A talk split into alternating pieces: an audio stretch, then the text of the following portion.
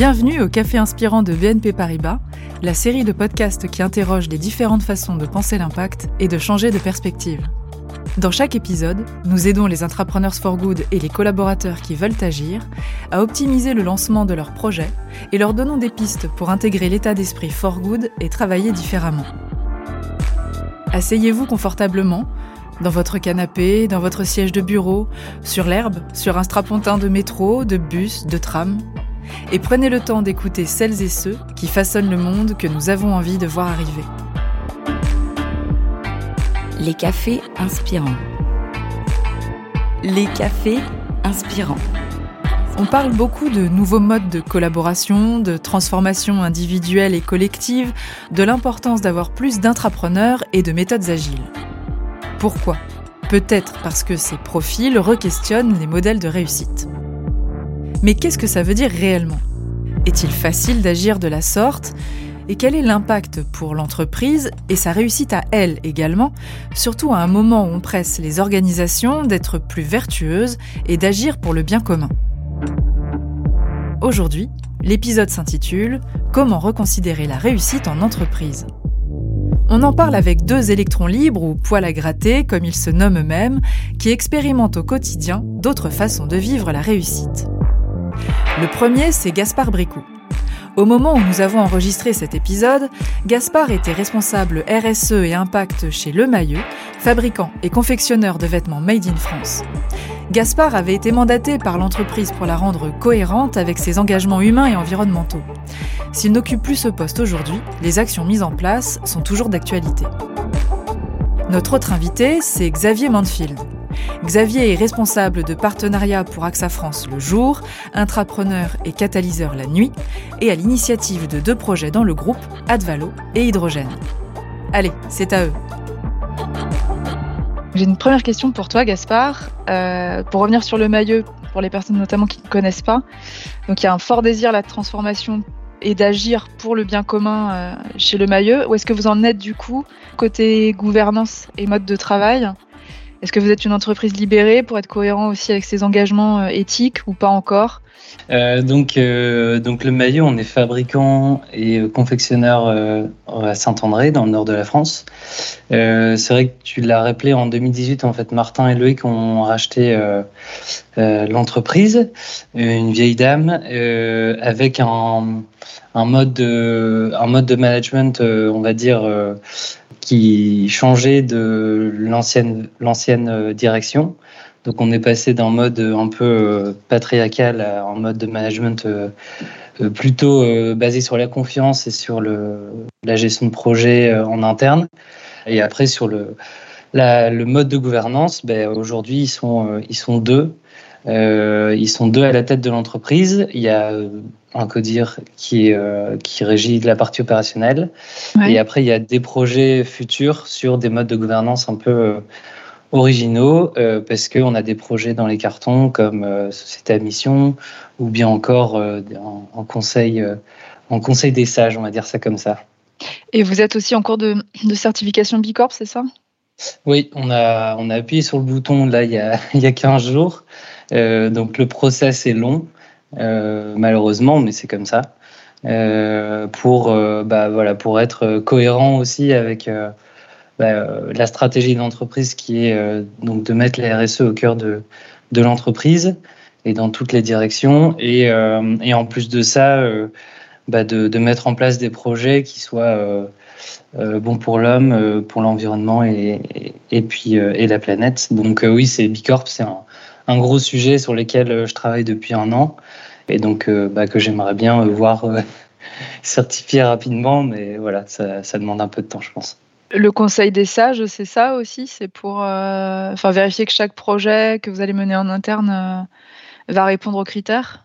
Alors en fait, ben, c'est vrai qu'il y a donc il y a deux projets en cours. Il y a donc le, le fameux entreprise à mission avec la loi Pacte, où en fait on va définir un, euh, une gouvernance spécifique qui va euh, vérifier euh, la mission et vérifier que les statuts soient bien respectés par rapport à des objectifs à moyen long terme. Et à l'inverse, il y a un, autre projet où en fait on va venir là, ça va être complètement indépendamment de, de société à mission ou, ou autre. où Martin et Loïc vont en fait prendre euh, ces conseils, ces sages en fait sur d'autres périmètres pour euh, challenger en fait la, stratégie d'entreprise, mais aussi la vision que eux portent au quotidien euh, et qu'ils ont établi quand ils ont racheté l'entreprise. Mmh. Donc c'est deux choses un peu, un peu différentes. Mais qui vont dans le même sens là de. Oui, tout à fait. Une gouvernance autre et une raison d'être, une mission d'entreprise autre. Exactement. pour, bien comprendre la, photographie de, l'entreprise et de ton rôle, euh, donc du coup, c'est pour l'instant une façon de fonctionner assez classique, mais qui laisse de l'autonomie quand même aux, salariés. Donc, est-ce qu'il y a quelques salariés comme ça, bah, dont toi aussi, qui, qui agissaient un peu de façon autonome ou transversale euh? Oui, tout à fait. En fait, euh, donc, comme tu l'as rappelé, je suis responsable RSE et en fait, la RSE se cantonne pas que à la gouvernance. Moi, je travaille sur tous les sujets de l'entreprise.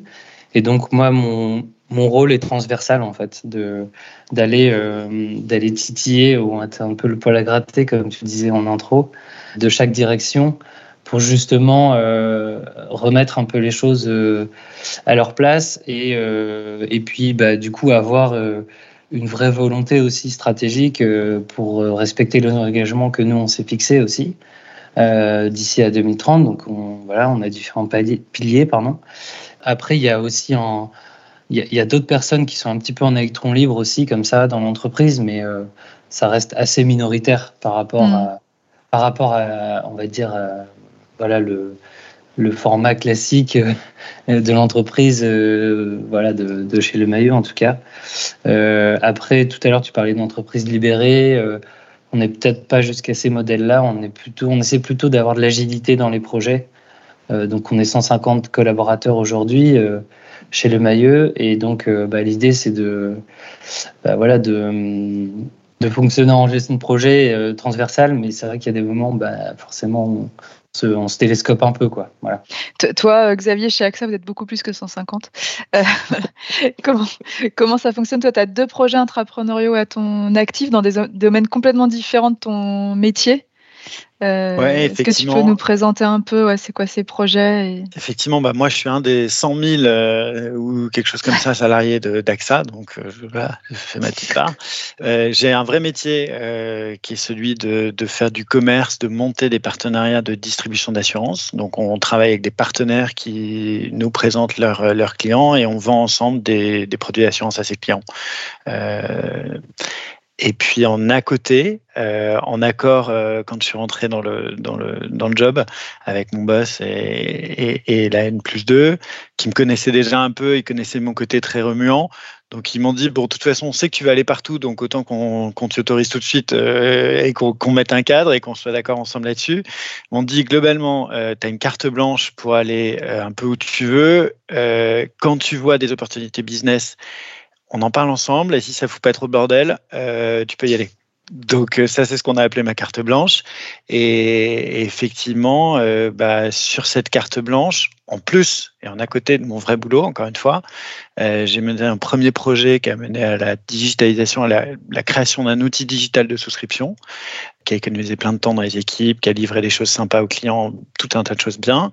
Et puis un deuxième projet où on a pu travailler dans l'énergie hydrogène, comment est-ce que AXA et le monde de la science de façon générale peut et doit accompagner euh, l'exploration de la voie de l'énergie hydrogène pour décarboner euh, la mobilité, les transports, l'industrie, etc. Pourquoi tu t'es lancé sur ces problématiques qui sont alors le premier c'était quand même connecté à ton métier j'ai l'impression, le deuxième pas du tout. Il y, a, toujours, il y a toujours quand même une notion de commerce euh, parce que j'aime le, le commerce et que c'est, c'est quand même euh, ce pourquoi que ça me paye, faire du commerce in fine. Mais pour autant, le, vrai lien entre les, sujets, c'est le fait qu'il m'accroche, euh, c'est le fait qu'il me donne envie qu'à un moment je me sens investi d'un truc parce que je suis tombé sur quelque chose, je me dis ça c'est dans, dans, le monde rêvé, c'est pas comme ça. Dans le monde, dans le monde qu'on doit viser, c'est pas comme ça. Euh, donc, il se trouve que euh, le premier projet de digitalisation là, de, souscription, c'est un, un, projet qu'on appelait Advalorem. Euh, Advalo, c'était de la digitalisation d'assurance de marchandises transportées. On est dans le monde des mmh. transporteurs routiers, etc.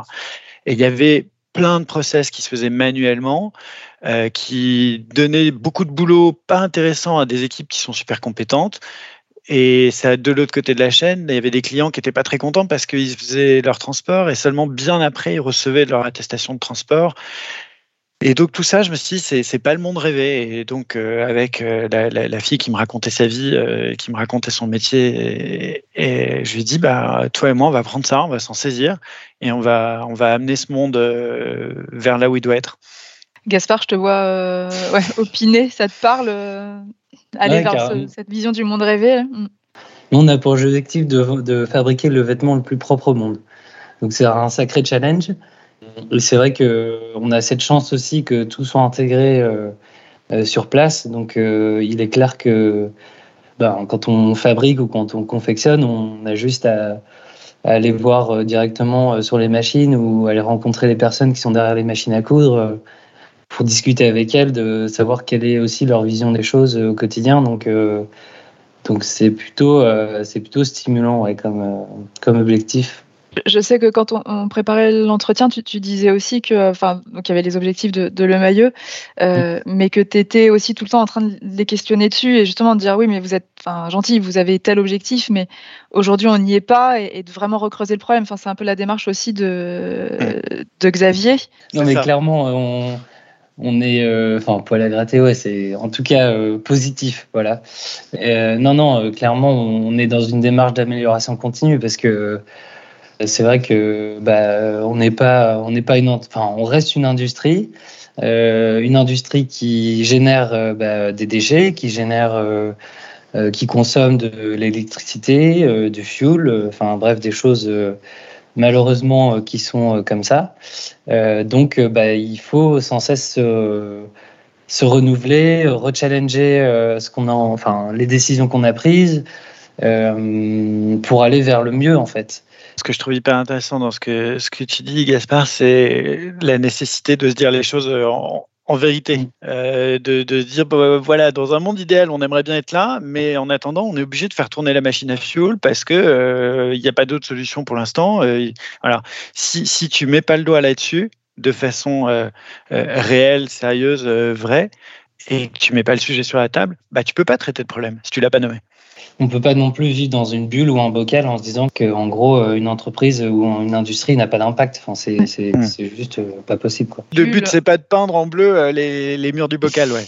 Le, terme de bocal est, est, super parce que justement, enfin, Là, toi, Gaspard, tu parles du bocal de l'entreprise versus euh, le monde, mais mm. c'est aussi bocal, euh, chaque pôle euh, dans son bocal, enfin, dans, les entreprises. Ouais, bah, certainement que le bocal, en termes de taille, il est plus grand chez AXA que chez, chez Le Maillot, et puis il y a tout un tas de sous-parties, et il y a des. Là, on met carrément des silos de temps en temps dans des, dans des bocaux. c'est nécessaire hein, pour faire avancer une boîte de 100 000 personnes présentes dans autant de pays, avec mm. autant de produits, du, du particulier, de l'entreprise. Enfin, on a surtout du du, crayon à papier à la fusariane. Donc, euh, bien sûr qu'il y a des silos. Euh, et, ma conviction, Mathilde en a, a parlé, c'est que de temps en temps, l'innovation, elle se crée. Euh, entre des silos, à la frontière entre différents silos. et du coup, il y a un réel besoin et de silos pour l'efficacité euh, dans, une action stratégique, etc., mais aussi de gens qui font la traversée entre les silos et qui se baladent un peu partout en disant Ah, bah attends, dans le silo que j'ai traversé il y a deux jours, j'ai vu un truc qui me fait penser à toi, faudrait que tu rencontres Martin. Et c'est là où il faut aussi avoir le, courage de dire Ah oui, mais Martin, il n'est pas dans mon silo. Oui, mais ça ne veut pas dire que tu n'as pas le droit de parler à Martin. Euh, vas-y, euh, vous allez voir, vous allez vous raconter vos vies. En fait, il y a des choses qui sont pas dans le même silo, mais qui bien sûr sont, sont accrochées l'une à l'autre. Et, mm. cette mise en réseau que nous, les électrons libres, euh, les, traverseurs de, de, bocaux, on est capable de faire, moi, je pense que ça crée énormément de valeur. Je pense que, et c'est ce qu'on a pu voir sur, sur différents projets. Ouais.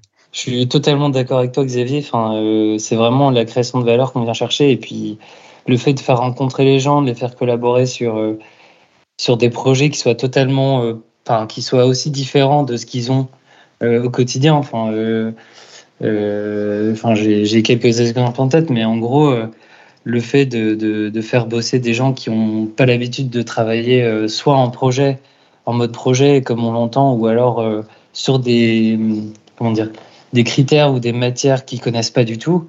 du coup, ça aussi, ça te permet de donner un peu une vue différente que toi, tu n'avais pas forcément et que eux, ils n'avaient peut-être pas forcément non plus quand ils ont décidé de se, de se lancer. j'ai mis en place en octobre 2020, donc quand je suis arrivé chez Le Mailleux, un groupe qui s'appelle les Le Mailleux Volontaires. Donc c'est c'est 10 personnes dans l'entreprise où en fait il y a 5 personnes de la production et 5 personnes des on va dire partie administrative. Donc pour justement créer ce flux en fait, cet échange, moi je me charge d'animer ces, ces personnes-là mais eux, elles sont en autonomie sur euh, leur projet. Et en gros, l'objectif, c'est de dire, c'est des projets pour et par les collaborateurs. Donc, euh, c'est euh, en fait chaque personne, le maillot volontaire, prend, alors à plusieurs ou tout seul, prend un projet et va le développer en fait dans l'entreprise. Donc, moi, je suis juste là en tant qu'animateur pour essayer de mettre de lui dans le rouage, etc. Mais la personne lit ton projet par exemple, on a fait, on a organisé une journée de. Pardon, vas-y. Je te coupe sur, sur leur temps de travail? Ouais, sur leur temps de travail. Donc, euh, Négocier avec leur manager? Avec leur manager et la direction générale. Donc, on a créé un manifesto. Euh, justement, ils ont droit à une heure et demie en fait par semaine, euh, donc ce qui est pas mal pour faire avancer leur projet. Alors après, je dis pas que euh, ils sont là une heure et demie par semaine, c'est vraiment de l'autonomie, donc euh, c'est à eux à gérer leur truc. Mais euh, en gros, on a défini ça. Là, par exemple, on, a, créé une journée qui s'appelle Le Maillot Day l'année dernière, qu'on va renouveler cette année. En fait, c'est une journée de cohésion avec tous les collaborateurs, une chose qui, qui n'a pas été, qui n'a jamais été fait en fait avant. Et en plus, avec le Covid, ça vient un peu rajouter une louche. Euh, et là, l'objectif de cette journée, c'est cohésion et, euh, et transfert de. Enfin, juste savoir en fait avec qui tu bosses et, euh, et qui fait quoi en fait dans l'entreprise. Parce que même si on est une petite PME, enfin une grosse PME, on ne se met pas forcément à la place de l'autre. Et en fait, ces journées-là, ça permet de, bah, de créer du lien en fait mm. et de se retrouver sur des activités qui sont totalement décorrélé du, du, du, métier euh, de, de, tous les jours. Quoi. Moi, ce que j'entends dans ce que vous dites tous les deux, c'est l'impact de ce que vous faites, vous individuellement, les, le maillot volontaire, etc., sur l'entreprise. Euh, et sur la, performance de l'entreprise, autant au niveau humain enfin que, euh, que plus business. Est-ce que euh, l'entreprise, elle, en a conscience de, ce rôle et de cet impact de cette façon de travailler? La vraie réussite, c'est de faire bosser tous ces gens-là ensemble. Et, le résultat, c'est qu'en fait, ils ne se rendent pas compte qu'ils bossent. Moi, je ne me rends pas compte que je bosse. Quand je suis sur mes sujets, je peux, je peux y passer des heures carrées et je le fais avec plaisir. Je n'ai pas l'impression de porter un poids. Euh, donc la réussite, euh, ça se fait, ça se fait tellement naturellement, quoi. Là, c'est ta conception de la réussite. Alors, c'est ma notion de la réussite du projet. Ensuite, euh, en mmh. réussite personnelle, forcément, là, tu peux, tu peux le tirer d'autres questions. Il y a un moment la question de la réussite, de la reconnaissance aussi. Mmh. ça, c'est une vaste question. La reconnaissance, généralement, dans l'équipe qui travaille sur le projet, elle est assez évidente parce que les uns et les autres savent très bien qui a fait quoi. on va connaître le papa, la maman du projet et on va connaître tous ceux qui ont eu un impact sur tel ou tel euh, point, tel ou tel sujet. Euh, et entre nous, on se reconnaît, et on s'apprécie, on se, tape dans le dos et on se félicite et tout. Quand tu vas au-delà, particulièrement dans une grosse boîte de 100 000 personnes, oui, il y, a, quelques dizaines de milliers de personnes qui savent pas du tout ce que je fais, voire un peu plus. Et là, ça peut te poser de temps en temps la question de la reconnaissance. C'est évidemment une grosse question. C'est une vraie question RH, c'est une vraie question de, de, de, devenir de l'entreprise et de mettre en questionnement le fonctionnement de la boîte, d'une grosse boîte comme la mienne. Et ça me fait penser à deux choses, grosse boîte ou, petite boîte. C'est un, justement, est-ce que l'entreprise laisse agir comme ça ces personnes parce qu'elles stimulent un peu l'innovation, mais remettent quand même pas en cause le modèle, mais ça que ça stimule l'innovation? Ou est-ce qu'elle commence à avoir conscience de l'importance de ces façons de fonctionner pour les mettre à plus grande échelle? Le truc s'est initié parce qu'à un moment, avant qu'on m'ait donné l'autorisation de le faire, j'ai pris cette autorisation moi-même. Je suis allé euh, dans d'autres silos que les miens, euh, j'ai mis en relation des gens qui ne se connaissaient pas, euh, et en, gros, j'ai assumé et pris sur moi que je sortais de la feuille de poste qu'on m'avait écrite à un moment quand je suis rentré et que j'allais sur un truc différent. Le fait de l'avoir fait une première fois sans demander rien à personne et en prouvant des résultats, ça montre à certaines personnes que oui, c'est possible et que si on le laisse faire comme ça, ça crée quelque chose de bien. Mon boss a vu ça, sa boss à lui a vu ça, donc ils m'ont poussé, ils m'ont donné la petite pouce dans le dos. Au début, il y avait que deux. Quand j'ai refait sur cette impulsion d'autres trucs plus grands, plus beaux, et ben ça a donné, ça a mis ça sous les yeux de plus de personnes. Donc c'est là où l'effet d'entraînement commence, à mon sens, à fonctionner. Toi, Gaspard, ouais, du coup, parce que toi aussi, c'est ton tempérament. Euh, les le maillot volontaire, ça l'était peut-être pas au départ. C'est toi peut-être aussi qui les pousse, qui les booste, qui les stimule. Comment on fait pour euh, voilà, s'aimer aussi comme ça euh, et qu'il y ait cette circulation entre ceux qui poussent, ceux qui sont poussés, qui après poussent et Forcément, oui, il y avait un terreau fertile. Ouais, en fait, et puis après, c'est beaucoup de conviction. Et je pense que, je, je pense que Xavier, quand tu as dû porter tes projets en interne, tu en étais convaincu avec tes tripes. Donc, euh, si tu veux, quand on quand tu arrives à, convaincre, à être convaincu et convaincant, bah, ça, enfin, voilà, ça, ça, dépasse un peu les, frontières de, de je suis pas autonome, mais en fait, si. Enfin, mais ouais, bien sûr. Et, pour revenir, tu vois, sur la, la, première étincelle, la première fois où tu commences à faire cette démarche, euh, je suis convaincu qu'en fait, tu le fais parce que c'est dans ta nature. Euh, mmh. C'est dans ta nature de, de, voir qu'il y a un truc par terre qui, qui traîne et que ça devrait pas être comme ça. Et mm. toi, tu te dis, je vais le ramasser, je vais le mettre à la poubelle. C'est ce que tu fais dans la rue, bah, c'est ce que tu fais dans ta boîte. Et ça, ça implique, euh, à mon sens aussi, de, le dire dans ta boîte, d'oser dire, moi, je suis comme ça. C'est-à-dire que quand il y a un truc qui ne va pas, et, ben, j'aimerais le changer. Et, quand tu oses dire comment tu es, etc., les gens, du coup, le savent et puis à un moment, ils vont dire Ah bah tiens, Xavier, il y a un truc, euh, on pensait, euh, il y, a un truc qui devrait pas être comme ça, on pensait à toi. C'est toute la gestion des déchets en interne, etc., euh, que je porte beaucoup, forcément, parce que moi, ça me révulse de voir des gens qui balancent leurs papiers par terre mmh. ou qui ne mettent pas dans une poubelle. Et derrière, oui, de fil en aiguille, en fait, on approche sur des projets très simples sur la gestion de tri dans les bureaux et dans l'entreprise jusqu'à euh, développer euh, du coup des nouvelles matières à base de chutes de production qu'on génère. Des petits projets euh, anodins font que en fait ça transforme du coup un peu le, mode de fonctionnement en interne sur bah, qu'est-ce qu'on fait de nos chutes de prod? Et bah en fait on a trouvé une idée, on va les refiler en Espagne et puis on va refaire du fil avec. Donc pour recréer en fait une circularité dans, le vêtement et donc, euh, voilà, ça a commencé comme ça, parce que, euh, oui, parce que moi, ça me saoulait euh, de voir des chutes de prod qui partaient à la poubelle, dans les poubelles grises, là. Donc, maintenant, on n'a plus le droit. Hein. Ah. Mais, mais en tout cas, nous, on l'a fait avant. Enfin, c'est sympa, hein, la conviction, l'enthousiasme, etc. Et là, vous le faites.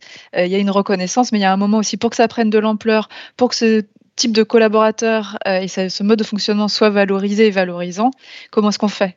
C'est le même fil, sans jeu de mots sur le meilleur. Le, le, fait que tu fasses des choses qui sont, tu dis ce que tu aimes faire. Et du coup, et tu montres que tu le fais quand, tu aimes parce que tu, le fais sans aucune douleur. Euh, c'est pas du tout trépalium, tu vois, c'est pas du tout l'instrument de torture, t'es pas au travail euh, en torture. Donc tu fais des choses euh, avec entrain, avec ardeur, tu les suis parce que c'est tellement dans ta nature. Donc il n'y a jamais aucun effort. quand d'un coup tu t'épanouis dans un truc euh, où c'est tellement facile à pousser, euh, les autres, ils te regardent en disant Mais comment tu déploies une énergie pareille? Tu dis C'est Gaspard, quand tu pousses un projet, ouais, tu le pousses avec tes tripes, mais jamais ça te fatigue. Jamais ça te fatigue parce que tu, c'est tellement dans ta nature. Je suis complètement d'accord avec vous, mais aussi pour, enfin, je reviens dessus, c'est, je, on, va le détricoter jusqu'au bout. Mais, mais c'est le lien avec la reconnaissance. Oui mais, la reconnaissance aussi euh, opérationnelle, enfin, pour que cette conception de la réussite, cette façon de fonctionner en entreprise, ce soit ça réussir, il faut aussi qu'à un moment, dans les, hiérarchies, euh, dans l'organisation, dans la, rémunération, ce soit intégré. Euh, d'abord, tu as un tel plaisir à faire ce projet et à le voir naître. Tu as un tel plaisir de paternité à suivre ce, projet, à le voir euh, grandir, évoluer, livrer ce qu'il doit livrer aux clients, aux collaborateurs, etc que ta première reconnaissance, rémunération, bonus ou quoi que ce soit, c'est d'abord de savoir que tu l'as fait avec tous les autres. Enfin, c'est vrai que cette reconnaissance, elle est là quand on aboutit à un projet et quand on a réussi à, à trouver le truc qui va, qui va faire que bah, ça, va, ça, ça, va, ça va fonctionner. Et puis, euh, au final, si on kiffe notre boulot et qu'on a envie de le faire jusqu'au bout, bon, bah. En fait, euh, la, la, rémunération ne fait pas tout, je pense. Après, euh, ça en fait partie, il ne faut pas l'éluder non plus. Mais euh, c'est un équilibre qu'il faut trouver en fait. Pour autant, Euh, Mathilde, je te rejoins évidemment, euh, euh, surtout dans une grosse, grosse boîte comme AXA, tu imagines bien qu'il y a des grilles, il y a des, il y a des codes RH, il y a des stratifications, il y a des grades et des trucs comme ça. La reconnaissance, c'est pareil chez, dans, dans pas mal de grands groupes, la reconnaissance de ce type d'action, c'est complètement hors grille. C'est même pas, c'est même pas dans le radar de, de, des, des grilles RH. J'espère que c'est dans le radar des RH eux-mêmes, mais pas de leur grille pour l'instant. Il y a un sujet. Ah bah moi, j'en suis convaincu. C'est à eux qu'il faut demander. Alors, on ouvre la question. Il y a des RH parmi nous. Merci beaucoup. Est-ce que vous avez justement un, mot de la fin, euh, un conseil à donner euh, pour euh, justement mêler pour ce, cheminement finalement entre voilà, volonté du top management, volonté des collaborateurs pour changer un peu les modes de collaboration euh, avec comme euh, vision à la fin bah, la performance euh, de l'entreprise et des individus et, pas forcément la performance financière et de croissance. En fait, quand on aime son boulot et quand on le, le porte, je pense qu'on arrive à, à, déplacer des montagnes et puis après, après il faut essayer de convaincre, convaincu, savoir porter sa voix et puis, puis y aller quoi. Euh, il y a une richesse extraordinaire chez les autres. Et puis, euh, n'ayez pas peur de perdre du temps. Euh, n'ayez pas peur de perdre du temps parce que oui, un projet comme ça, ça, prend un temps de dingue. Nous, la solution, on l'avait au bout du fusil en 10 minutes, on y avait pensé. Et on a mis trois ans à la faire naître. Je vous, je vous, passe les étapes et les montagnes russes et compagnie. Mais n'ayez pas peur de perdre du temps. La, la, valeur, elle est aussi au bout de ça, quoi. Et plaisir aussi. Merci de nous avoir écoutés. C'était les Cafés Inspirants de BNP Paribas, le podcast qui vous fait changer de perspective sur l'impact. Dans le prochain épisode, nous parlerons coopération et connexion entre entreprises de différents secteurs. En attendant, pour diffuser l'envie d'agir et prolonger l'expérience, nous avons besoin de vous. Vous avez aimé? Alors likez, partagez et rejoignez le mouvement des Intrapreneurs for Good sur Twitter, Intra for Good, et Instagram, Intrapreneurs for Good. À bientôt!